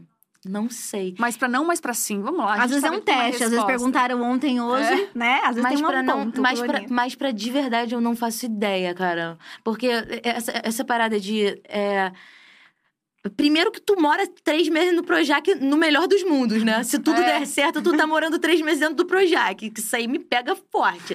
Segundo que, dependendo de em, em qual... Com quais pessoas você está e as demandas que você tem, você pode se transformar numa outra pessoa. Isso me assusta um pouco, É. sabe? Tem muitas... Tem muitas coisas que, que me fazem... Que me dão medo nesse... nesse nessa proposta, assim. É, eu fico meio desesperada pensando em duas coisas. A primeira delas é que você não tem ideia se você é o vilão ou o bonzinho. Não dá Porque você tá, tipo, vivendo um rolê. É. Você não tá encarando como se fosse uma novela, do tipo, ah, essas pessoas são as más, porque elas falaram isso. Até porque você não sabe o que elas estão falando 100% do tempo. E você pode estar, de fato, concordando com aquilo, porque aquilo faz sentido dentro do contexto que você tá vivendo. Uhum. Dentro do contexto que você tá vivendo, e não do contexto que a gente tá assistindo. Pois é, pois é. Então, só por isso aí já me dá três tipos de crise existencial. Eu penso na hora que ou você planta ou você vilã, porque boazinha realmente eu não sou nem na minha vida, imagina lá dentro. Né? Não, e o, o medo de ser planta e o medo de sair na primeira semana. É pior, Puta, talvez. que Eu, pior. esse aí, é- isso aí é tipo, puta que. Cagada. Se eu fosse planta, eu ia ficar puta comigo de uma forma, cara. E se eu saísse na primeira semana, eu ia ficar humilhada de uma. Porque isso aí, ah, É fudeu. Cara, fudeu. grande chances, tá?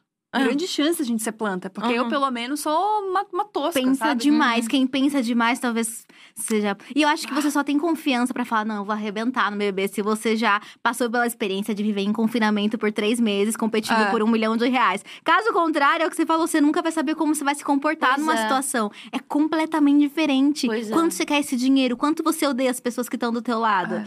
Às vezes muito. E aí, às vezes Nossa, aquilo mostra exato. o pior de você. Exato, exato. Pode ter alguém que vai te extrair o pior de você. Que vai olhar tua ferida e enfiar o dedo. E você, e, você tem que, e você tem que continuar ali, mesmo sabendo que você tá exalando o pior. Porque eu acho que você pode até ter uma noção de que você tá, sabe, in- incomodar. é, Cara, muitos medos, assim, muitos, muitas coisas que me vêm em mente.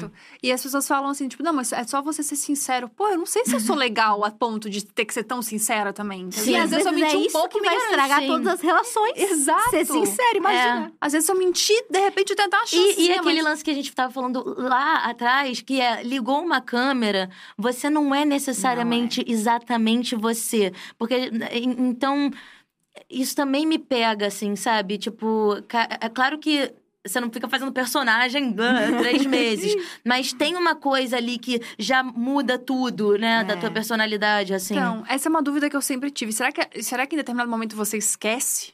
Eu acho que você deve dar umas. Você deve dar umas esquecidas, mas o teu inconsciente tá ligado em tudo. É. Porque você tá num ambiente atípico, né? Você já tá no modo, tipo, Então, luta teu ou fuga. inconsciente tá, tá, tá ali trabalhando, assim, fervorosamente numa situação como essa. É que eu fico pensando, tipo, a gente já fez, obviamente, né? Não foram três meses, mas a gente ficou cinco dias ao vivo já. O E aí, caos, né? o caos.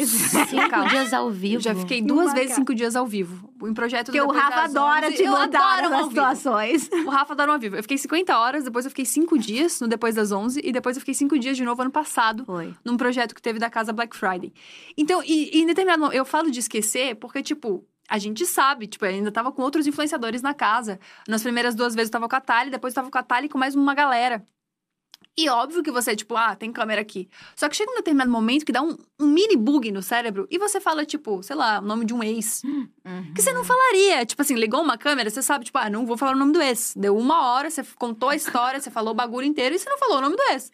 Chega lá, você fica semi-idiota, sabe? Porque você tá numa conversa de boa, você não pensa que tá fala. gravando um vídeo. E aí você lembra. Depois você você, fala, aí você olha a Aí você câmera. fica tipo, caralho, olha que, Cara, que, que, loucura essa bosta. experiência, cara. Bizarro.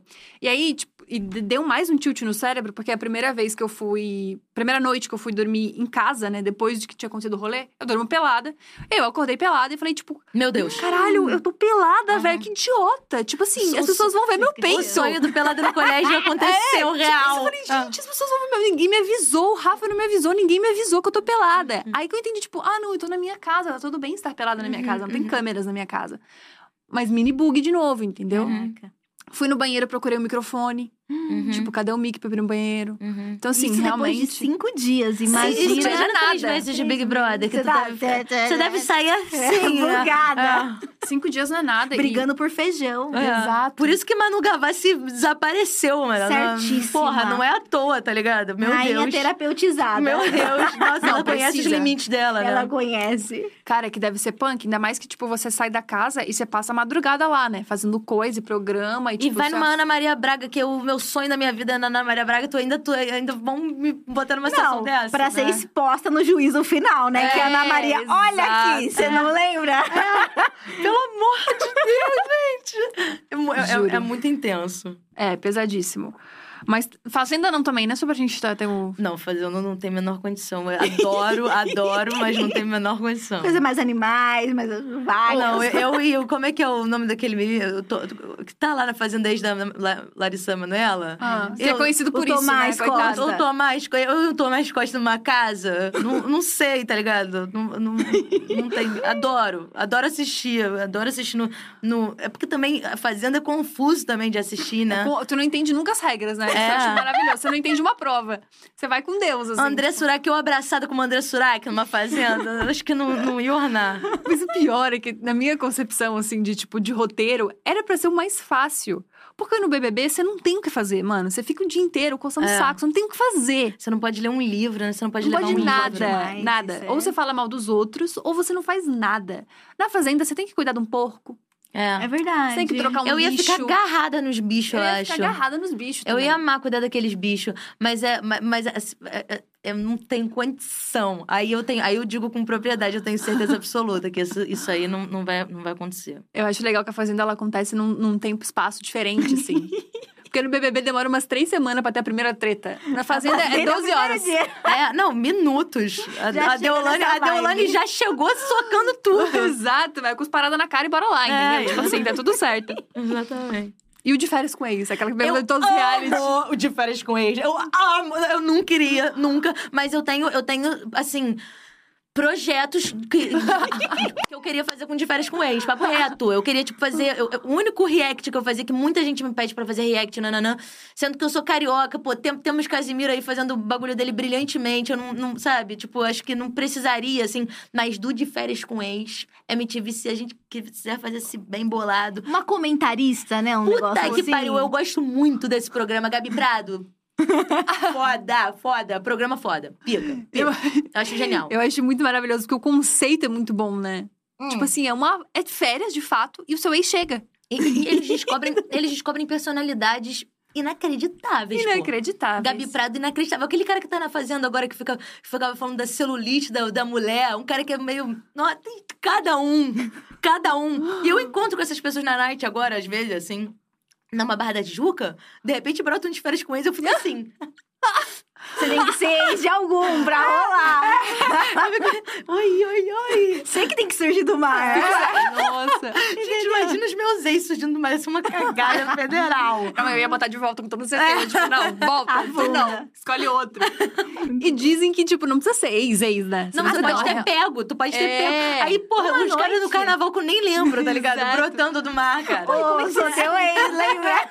Eu não. Não tava alcoolizadíssimo. Eu, vou- eu não vou nem saber quem é. Eu vou falar, gente, que porra é essa? Esse nome? tá ligado? Putz, pode crer. E, cara, eu fico pensando. Mano, talvez assim, o último ex eu tenho um pouco de ciúme. De resto, eu tô, mas tô cagando de um jeito. Uhum, Que, tipo assim, você pode pegar qualquer pessoa na minha frente que eu tô cagando. E a galera fica bolada real, né? Mas é porque é outro contexto, será que não? Eu acho que eles Ai, pegam. Eu, eu acho que eles pegam pessoas. Além disso, eles pegam pessoas que já deve no, no- no- na entrevista já devem ter dado tipo pinta do que que incomoda eles vão lá e eles tipo instigam exatamente o que incomoda essa galera é gênio do mal pô Cara, mas é genial. E é bom que não tem, não tem prêmio, né? Não Eu é acho só sensacional que não tem O prêmio. prêmio Pelo você caos. prêmio é seguidor no Instagram prêmio é seguidor no Instagram No Instagram. Cara, eu acho maravilhoso que, tipo, você, você passa por essa desgraça, tipo, treta pra caceta, um monte de coisa e não tem Pô, mas numa nada puta casa com bebida de graça, open bar violento durante duas semanas, sei lá quanto tempo que eles ficam lá É. Prêmio. casa. Pô, isso aí tá, tá maluco. Se me der duas cervejas, eu faço um monte de coisa por duas cervejas. Mas Será faço- que é rápido, assim, há duas semanas? Não sei, não faço a menor ideia. Conta aí nos comentários. Comenta aí, galera. Pô, Que- eu queria Quanto saber tempo? quanto tempo demora mesmo, porque... Eu Haja fígado, Amo- né? eu amo. Na pandemia, o que eu assisti de, de férias com eles, eu vi episódio repetido, tem coisa que eu sei de cor. Caraca, amo esse programa. E vai, ter, e vai ter agora nova temporada, hein? ó, ó só, galera. E tem uma galera louquíssima. Mirella tá no, no De Férias com Ex. vai ser maravilhoso. Lumena tá no De Férias com Ex. Caraca! Lumena está no De Férias com Ex. É o processo, né? É. Bebê de É. férias com ex fazendo é, aí. é, é. Caraca, vai ser maravilhoso Muito isso. bom. Genial. Tá sabendo de tudo, vai estrear agora daqui a pouco e é isso. ah, a primeira, a per- primeira pergunta que a gente fez aqui tá no bloquinho da fofoca, que é você mandar nudes. É, não muito não, eu não sou, não é, não é, eu, assim, eu não sou muito, sou, não muito não, mas uma brincadeira boa, por que não? Mas recebe Vai é fechar beleza. as portas, Não, eu né? recebo uma espiroca monstruosa no, no direct, eu fico Caraca, tipo, gente, gente, isso é real. Não, e tipo, tá ligado? O cara, imagina esse cara, tá ligado? Vendo os meus vídeos aí, batendo uma bronha, que eu sei que tem um bando de tarado. e aí tira uma foto assim e manda pra mim, tipo, que é uma pessoa que ele nem conhece, tá ligado? Tem uma gente muito louca, né? Caraca, muito tem louca. uma gente muito louca. Eu, eu não recebo. Não, tu também não recebe muito nude, Nunca, né? nunca vi um na minha Exato. vida. Não mandem, não quero, não tem nada. Você não recebeu Não nunca? recebo nada. Minha filha, mas eu, tipo, eu fico apavorada, eu fico apavorada. Ainda bem, É. gente. Gente, eu não, não recebo nude também, não. Eu recebi uma vez Você na minha não vida. recebe, Gabi. Porque O Rafa é todo dia, né? O Rafa toda hora. Você abrir o Instagram do Rafa é um perigo. É. pra você tirar um print de uma coisa, um negócio é um, é um desespero. Você não pode nem tocar na DM. Que é o tempo todo alguém mandando a nude. É. Beijo, Rafa. Tudo de bom. bom trabalhinho aí. A gente se vê semana que vem. Nada. Muito nude. Eu não recebo muito nude, não. E também não tenho muita coragem de mandar, não. Eu recebo, eu, rece- eu acho que eu não, eu não recebo muito, não, mas eu recebo, recebo, recebo. E, e- e eu acho engraçado, assim, que as pessoas sempre falam, sempre mandam umas coisas assim, tipo, cara, é, eu acho que eu te acho atraente. Sempre, sempre é uma coisa meio, tipo, estranho, mas eu tô te achando atraente. É, tipo, nunca é assim, porra, tu é gata. gata, é sempre uma coisa, gostosa. tipo, e, eu, eu admito, eu admito que eu pegaria Valen. Sabe? Tipo, se fosse uma coisa. É o humor, é o humor. Caralho, tá ligado? Porra. Cara, isso acontece muito comigo. Eu sou muito amiga do Gusta, né? Aí um dia eu postei um stories com ele e uma menina comentou assim: ó, eu até agora não entendi se é fã ou se é hater. Ela comentou assim: Cara, eu adoro você e o Gusta. Tipo, nossa, chipo muito vocês. Pena que ele só gosta de menina bonita. Cara, que porra é essa? É, que porra é essa? Gabi, mó linda, cara. Como assim? Ele me- meteu essa pra minha guria, tipo, pô, eu só gosto de menina bonita. Que tá, tu não faz o tipo dele, que ódio, sabe? É o humor, o humor humaniza muito. É, é, eu acho que é. É por aí mesmo. Você vê a pessoa, tipo assim, falhas, humores e graças, e fica. Gente como a gente. Não, a gente tem que ativar o arquétipo da Cleópatra, né? Então, Porra, eu tá tô precisando. faltando. Eu tô precisando Fazer a cruz de mel na língua e sair pra nada. Eu vou fazer isso muito loucamente na Entendeu? sexta-feira. Me encanta, me encanta, me encanta. Cleópatra. Que é realmente puxado pra mim. Ser sensual pra mim é muito puxado, gente. Eu não tenho a menor capacidade. Eu tenho um pouquinho de dificuldade também, eu. Assim, estamos aqui em família, então, né? vamos fazer um curso? Amiga, mas eu te acho sexy, amiga. Ai, olha, não vamos nem entrar nessa seara. Eu Não. vou começar a fazer polidense, eu tô com... Eu também comecei Cara, a fazer eu- polidense. Pra isso, eu tô com um projeto... isso. 28 anos, eu preciso desse sex appeal, Eu preciso de entendeu? sex appeal. Eu cheguei Isso, nessa... eu acho que isso pega forte na, na sensualidade. E outra, dança do ventre. Ai, é. Eu acho que isso é um bagulho, já me falaram, que é tipo tira e queda. Tu começou a fazer essa Sério? parada, tu se transforma. Posso falar um bagulhinho, vou fazer uma publica orgânica? Puse da Anitta.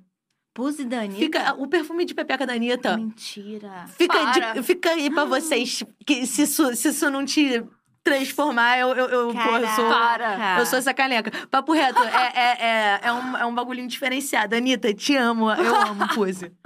Caraca, tem Chocada. choque. Não, mas eu preciso... É Mara. assim, Vamos todas, pro, vamos todas É. pro polidense. Acho, acho importante.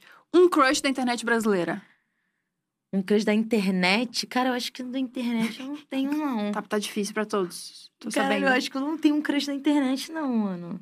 Um crush, então, vai. Mas preferência famoso, que é pra gente não falar, falar tipo, ah, o- Pedro. Puta, É. daí realmente... Pra poder ter aquela situação desconfortável É. quando se Não, eu tô, eu tô com ver... Não, eu não quero fazer isso, eu não quero passar por isso. Joga, cara. joga rápido. Joga rápido. A gente não vai fazer o corte e mandar pra pessoa, relaxa. Não, eu tenho, eu tenho, eu, Os planos, eu posso, eu posso, eu posso falar, eu tenho, eu tenho uns crushes nos rapper aí. Então manda, manda. Não, vamos, vamos de nome, porra. Merda. Só um. Filhas da puta. Eu tenho um, um razoável crushzinho no BK, fica, fica a dica. Ah, Fica a dica, bom. Porra, Rio de Janeiro. souber. Tem, tem que ter o sotaquezinho carioca, me pega muito, pô. É foda. Tá aí, pai. tá aí. Eu vou- vou- É, gostei. Tomara que ele nunca veja isso. E se ver, por favor, finge que não viu, tá? A gente vai mandar pra ele. cruzar com você por aí. Não, a gente vai mandar, só pra gente... Pelo amor de Deus, nunca mais quero encontrar com ele na minha Operação vida. Cupido aqui, Gabi. Faz isso sempre. Puta merda. Ó, última pergunta do bloquinho da fofoca. Item fútil mais caro que você já comprou? Boné da Balenciaga. É mesmo? Começou falando Comprei. dele. Eu comprei. eu- sabe o que, que eu foi? Sabe como é que eu cometi esse pecado? Hum. Que a minha mãe ficou revoltada comigo. Ela falou, tipo, não te criei pra isso. Eu não tô Ó. acreditando que você virou esse tipo de pessoa. Foi só você começar a trabalhar com internet que você Caraca. virou. Você desvirtuou completamente. E eu comprei, eu comprei o boné da Balenciaga no dia do primeiro turno. Cheguei em casa deprimida. Eu achava que eu ia trabalhar às 8 da manhã, então eu meio que tive que ir embora antes. Eu tava completamente alcoolizada, porque eu tava bebendo em, em pânico desde duas horas da tarde, sei lá, frita. né? Cheguei em casa, que merda, a vida é uma merda, o Brasil tá fudido. Rio de Janeiro, a gente, a gente não teve nem segundo turno. bo- Botaram o Cláudio Castro, puta que pariu, no primeiro turno. Eu tava em pânico, assim, tipo, completamente desesperançosa. Eu falei, foda-se, eu vou comprar essa merda. Muda Brasil. Peguei um, peguei um negócio pra medir a minha cabeça. Não, não, não. Bêbada, três da manhã, medindo a minha cabeça, chorando, assim. Entrei no site da Farfetch e meti um boné da Balenciaga. Caraca, a história por trás é melhor É, do que o, é. o objeto. Comprei, comprei. Melhor lembrança que você vai ter na vida, né? É, é. Hum, Tomara Momento que dê de tudo caos certo. político. É. É, mas pra base de quanto? Só pra gente ter uma noção. Pra base de quanto? É. Eu falo isso mesmo? Porra. Três pau. Um bonezinho. Pra base Ele é três. bonito? Doeu, né? É. Ah, legal. E eu amo boné, né? Eu, tenho, eu, eu, eu realmente faço coleção de boné, é uma parada que eu levo a sério. Então eu não podia meio que passar por esse momento. Mas não é o preto com o, com o Balenciaga clássico, não. É um outro. Eu não podia não passar por isso. Hum, porra, tá tudo bem. Foi, tra- foi um dia difícil. Tô trabalhando pra caralho, tá ligado? Dividir Entendeu? em, em 60 vezes e vambora. É eu adoro isso. falar isso pra mim, com qualquer merda que eu compro. Tipo, ah, eu trabalho pra isso. Você merece. Eu mereço. Minha mãe também, ela não me ajuda, que ela fala isso pra mim toda hora. Tu, Mas não, você merece. Você merece. Você trabalha É. bastante. E aí é assim que eu vou comprando um monte de merda. É. É um, perfeito. um conselho bem consumista. Valen, muito obrigada. Já acabou? Já acabou, passou rápido, rápido né? demais. Tia. Agora Ju- eu, vou, agora eu vou pro Rio de Janeiro, que eu vou direto pra estreia da novela lá. Ai, Chique. chique. Chique. Muito outro nível. Assistam Todas as Flores no Globoplay. A gente Ai, vai mais chique. almoçar mesmo e ficar por aqui, Uma coisa né? aqui, mais um stories, né? Mas Foda. vai São Paulo mesmo. Obrigada de novo, foi Ai, incrível. gente, valeu. amei, foi maravilhoso. amei. Aprendemos muito e rimos muito. É. Foi um Amei, foi misto. Mara. Foi tudo. Quando tiver em São Paulo, avisa pra gente fazer alguma coisa. Pô, eu tô, eu tô vindo pra cá direto, bora É mesmo. Uma aula de poli Me experimental. apresenta os rolezinhos de São Paulo, mas eu tô precisando que eu não tô sabendo legal. É, eu não aqui, sei É, você tá falando com duas tias, né? Que a gente É, não sabe nada, mas a gente vai manda. tentando Um entender. vinhozinho, um Um negocinho. Ó, negócio mais, é. mais caseiro. um Isso. restaurantezinho, um bagulho desse. Tem, Aí gosto já tá muito, mais a nossa muito. cara. É, fechou. Obrigada de novo. Maravilhosa. Nathalie, perfeita como sempre. Você é sensacional. Ué, lugar do Rafa, foi ótimo. Nada voltou de novo na, na, na vibe Rafa. Voltei pro personagem. Eu volto, eu volto com o Rafa ótimo. um dia aqui. Gente, eu amei estar aqui com a Gabi, tá? Eu sempre Ah. vinha com o Rafa, injusto. Quero vir com a. Gabi. Por favor, amiga. Adorei a gente juntas também. Gostei muito. Amei, mulherada, mulherada. Muito obrigada a todo mundo que assistiu. Espero que vocês tenham gostado. Se você perdeu essa entrevista ou várias outras maravilhosas que a gente deixa por aqui, se inscreve no canal, ativa o sininho, dá uma olhada em tudo que já passou por aqui e também segue a gente no Instagram, diacast.oficial. Beijo grande, até semana que vem. Tchau! Valeu! Uh, segue a Valen nas redes.